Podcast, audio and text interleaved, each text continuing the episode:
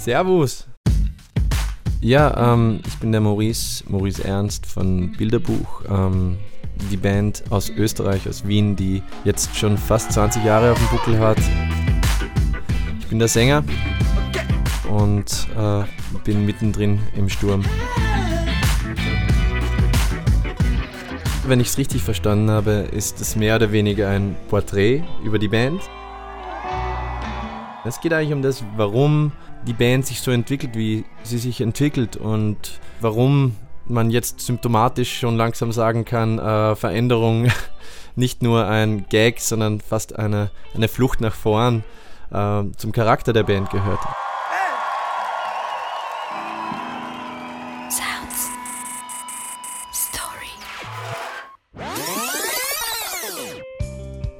Geburt von Bilderbuch. Wir haben angefangen, äh, Kindergeschichten zu vertonen, also Struwelpeter. Da war dann sowas wie Der Suppenkasper. Äh, sind die ersten Lieder teilweise noch nicht so weit, dass man sie heute noch hören kann.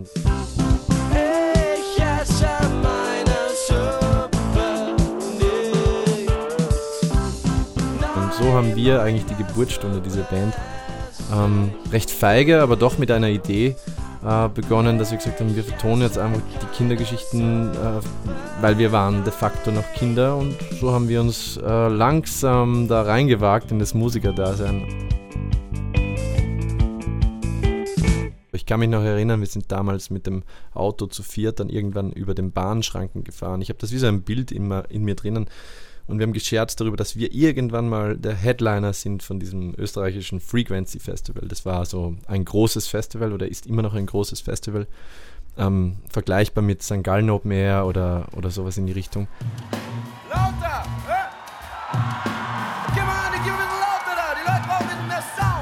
Und damals hat halt keine österreichische Band jemals äh, dort Headliner gespielt. Und für uns war das so eine ein, ein, wir haben uns gegenseitig gepusht, haben gesagt, haha, das machen wir irgendwann. Und lustigerweise vor sechs Jahren oder vor fünf Jahren, noch vor Corona, haben wir das dann auch erreicht. Was natürlich schräg ist, weil so, so entwickelt sich dann eine Band äh, über eine Karriere. Ist, ist schön. Ich habe damals nicht wirklich dran geglaubt, dass wir es schaffen, aber klar, wir haben natürlich Selbstvertrauen gehabt bis, bis zum Himmel hinauf.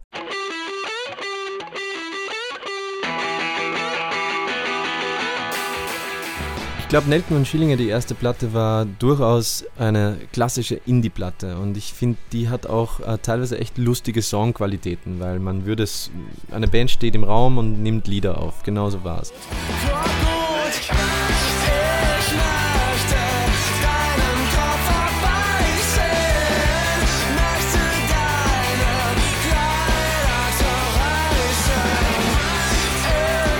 Kopf abbeißen.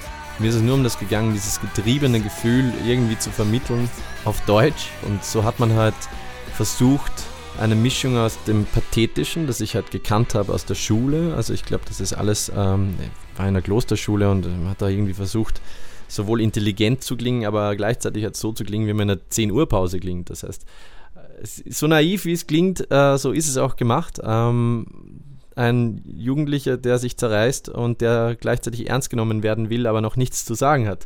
Das ist Kopf ab.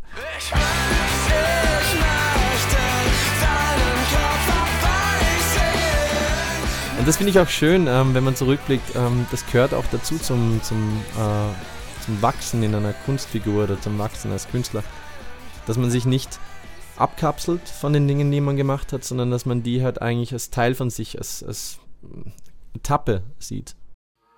Und die zweite Platte, Pest im Piemont, ähm, war eine Perversion der ersten.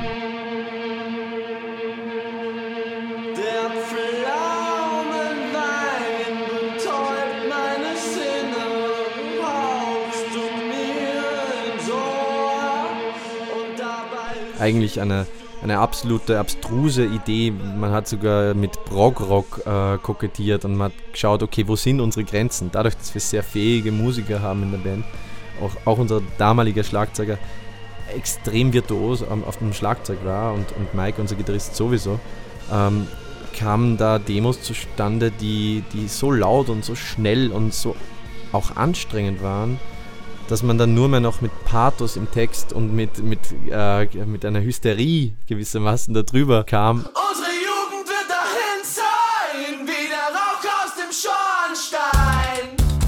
Aber ich finde es heutzutage lustig, wenn ich zurückblicke. Für mich ist es so eine, eine Gruselrock-Platte.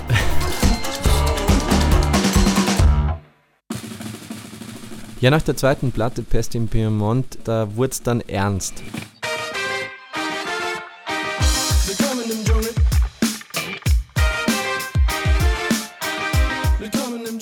Kommt aus der Schule, man fühlt sich, als könnte man die Welt erobern, dann kommt man in die Universität, dann, dann denkt man sich schon so, na servus, jetzt, jetzt, muss man da, jetzt muss man da irgendwie mitmachen, dann droppt man wieder raus aus der Universität, dann, dann, dann begreift man zum ersten Mal, dass man sich selber nicht ernst nehmen kann in dieser Welt.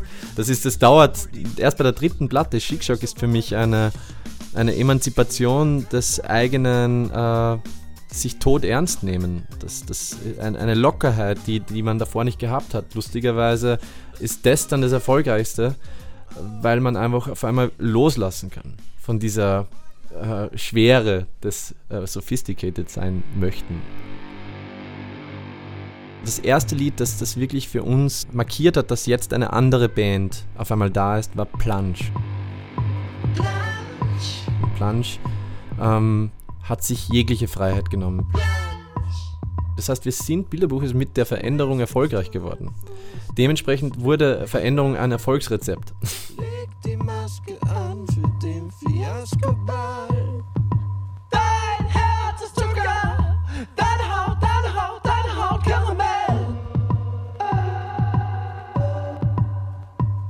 Das war mir damals schon ein Anliegen, eine Wand zu durchbrechen, die ich so noch nicht gekannt habe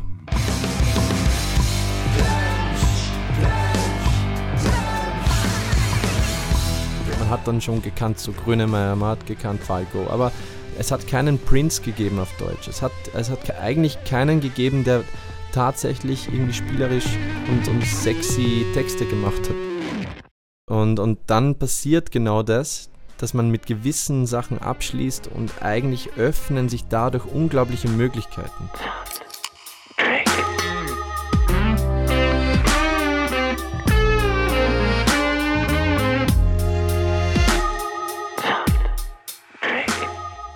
Auch Sexiness äh, war erst möglich, nachdem man erwachsen wird. Also es, es wäre auch nicht möglich gewesen, als 18-Jähriger solche Texte zu singen, wie sie teilweise auf Chic möglich waren. Das heißt, man hat in der Performance und in der Interpretation der Texte auch erst eine, eine Erwachsenheit haben müssen, um da wieder kindisch zu werden. Du das ist lustig, das ist paradox, aber man, wenn du einen 17-Jährigen einen, einen erotischen Text vorlesen lässt, ist es wesentlich komischer, als wenn du das vielleicht einen 25-Jährigen vorlesen lässt.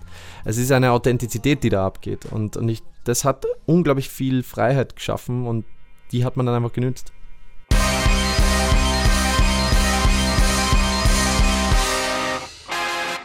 Machine ist wahrscheinlich die Bestätigung des Wendepunktes. Man könnte sagen, es ist eine Mischung aus der deutschen Härte und der Weichheit eines Prince. Als wir uns zum ersten Mal begegnet sind und Schuppen von den Augen geregnet.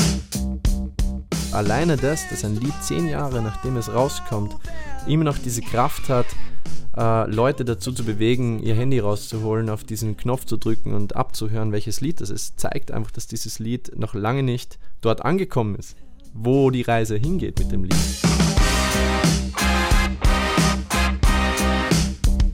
Ich warte schon mein Leben lang auf den Moment, dass ein Fußballclub ähm, sich diese, dieses Riff nimmt und wenn ein Tor fällt, dann endlich da, da, da, da, da, da, da, da, 1 zu 0. Ich warte, bitte. Ja, von mir ist eine Schweizer, von mir ist der FC Basel, irgendeiner, ist mir doch wurscht. Ist doch aufgelegt. Willst du meine Frau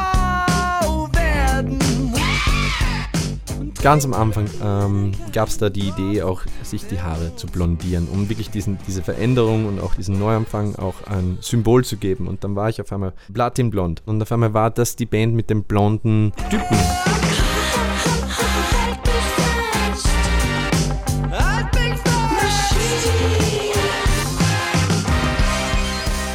Das, das ist schön, aber gleichzeitig auch äh, gefährlich natürlich, auch künstlerisch. Und da war für uns die Reaktion sofort, dass das Erste, was ich gemacht habe nach der Chic-Shock, ich habe mir die Haare rasiert. Also ich habe mir die blonden Haare abrasiert. Weil ich einfach, ich wollte einfach nicht äh, der blonde ähm, Typ werden, wie bei der ERV, also bei der ersten allgemeinen Verunsicherung, auch eine große österreichische Band aus den 80ern, wo man heute noch sagt, ne, der Eberhardinger, der ist ja heute noch blond und, und tanzt im ORF 1. Das ist halt, äh, das war mir gleich klar, dass, dass, dass ich das nicht will. Also nicht so. Du rufst mich an und fragst mich, wie es mir geht. Ich ruf dich an und ich frag dich, wie es dir geht. Du rufst mich an und sagst, du kommst zu spät. Also man hat dann Bungalow noch mit Blond gemacht, aber wie es dann ins Live, äh, in den Live-Moment gegangen ist, habe ich dann nur eine Stoppelglatze gehabt und habe mich versucht, von dem zu emanzipieren.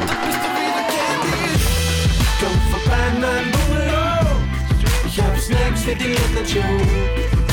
Mama kocht für alle.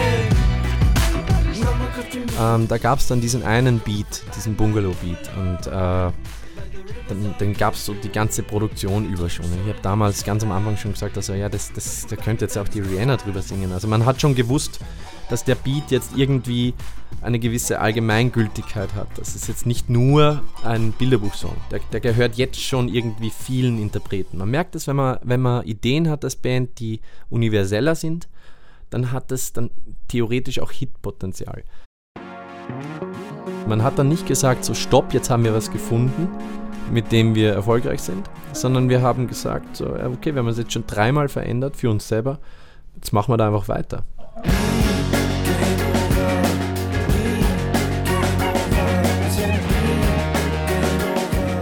Aber es bringt ja nichts, das zu wiederholen, ähm, was es schon gibt. Vor allem, wenn man heute die Augen und die Ohren aufmacht, merkt man ja, dass, dass jeglicher Sound gleicher wird. Das heißt, keiner traut sich aus dem Schneckenhaus heraus, weil er Angst hat, bestraft zu werden mit statistischer Untermalung.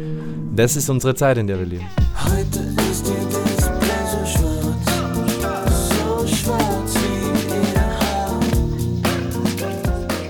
gehen nicht immer in dasselbe Studio und machen dasselbe. Ich glaube, dass das mitunter auch ein Grund ist, warum es für mich zum Beispiel sich von Haus aus nach einer, einer natürlichen Veränderung anfühlt. Weil es ist ja nicht nur so, als würden wir äh, eine Serie schreiben, wie ein Film, so gute Zeiten, schlechte Zeiten und dann gibt es eine Episode nach der anderen, sondern wir, ich vergleiche mich lieber mit äh, einem Regisseur und, und stelle mir ein Album vor wie ein Film. Und wenn man vor drei Jahren einen Western rausgebracht hat, dann kann man doch in vier Jahren einen Science Fiction rausbringen.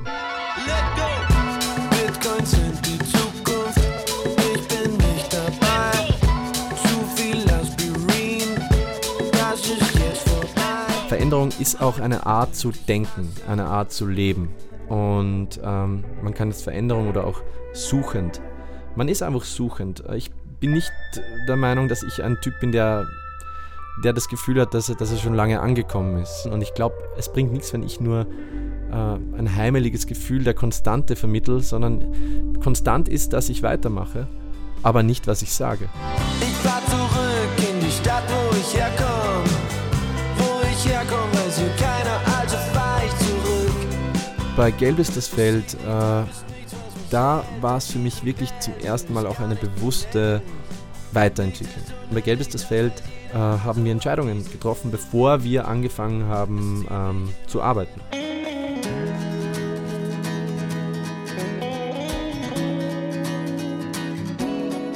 Da haben die Jungs, ähm, Peter und Mike, also Bassist und Gitarrist, haben dann einfach so Akustikgitarren gekauft. Haben halt angefangen, äh, sich mit Fleetwood Mac und mit Folkmusik zu beschäftigen. Ich meinerseits äh, wieder mal einen Heartbreak hinter mir.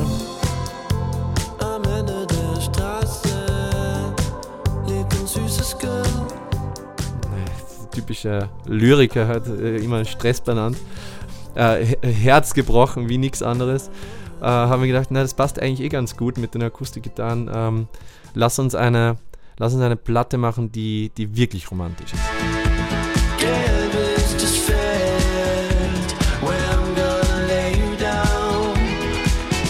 lyrische Romantik, dass man sagt, auch Landschaft, äh, die Natur, eigentlich veraltete Themen. Mir war immer wichtig in meinen Texten bis dato, dass, dass man nicht zu sehr auf die Natur achtet, weil man ja aufs Handy schaut.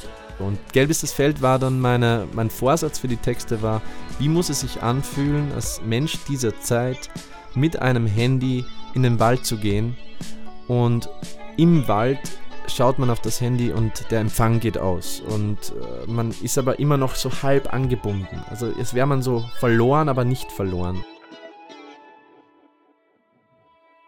Bilderbuch hatte immer schon Spaß, ähm, nie ganz einfach zu sein. Trotz aller Poppigkeit. Die letzte EP, die wir gemacht haben, also die aktuelle Sache, ähm, ist für mich mehr wieder ein Ellbogen, den man ausfährt. Ähm, nach einer romantischen Platte kommt wieder das äh, Erwachen und Softpower und die ganze EP soll eigentlich Energie vermitteln.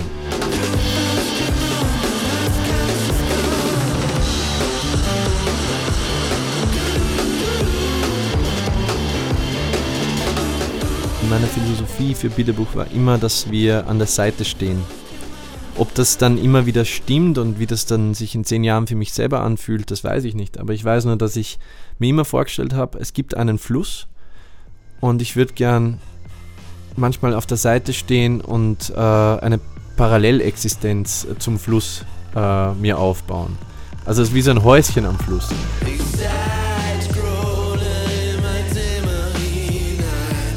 Ja, so viel Musik fließt an einem vorbei und, und ich habe mir immer gedacht, es ist doch viel schöner, wenn, wenn Bilderbuch mehr so eine Heimat für eine Raststation, eine Alternative, eine wahrhaftige Alternative. Ich glaube, so oldschool auch der Begriff Alternative äh, klingen mag, ich habe das Gefühl, es wird aktuell immer ein wichtigerer Begriff. Wir müssen Alternativen sein für Musikliebhaber. Wir müssen Inseln bilden, wenn wir nicht eine Industrie äh, uns den Musikgeschmack äh, indoktrinieren lassen wollen, dann müssen wir auch einfach schätzen, dass es noch Bands und Künstler gibt, die sich auf die Seite stellen und sagen, naja, wir ergeben uns nicht den Strom, wir köpfeln nicht hinein in den unendlichen Äther an Gleichheit.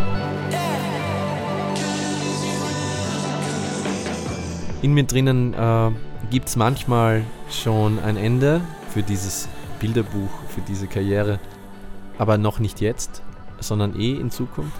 Manchmal denkt man sich, ja, dann sieht man sich vor inneren Auge mit 60 noch spielen. Und manchmal denkt man sich, wie geil wär's, wie REM. Einfach so zu sagen, geil war's.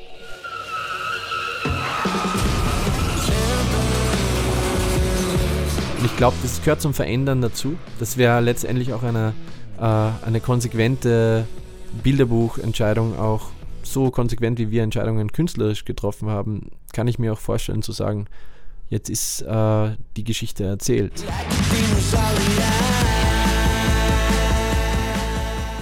Also alles ist möglich. Ähm, ich will mir das noch etwas offen halten.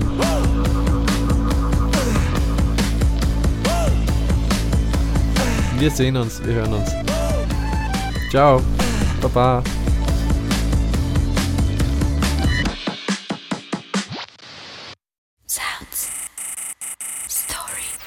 Abonniert den Podcast auf srf3.ch oder überall, wo es Podcasts gibt.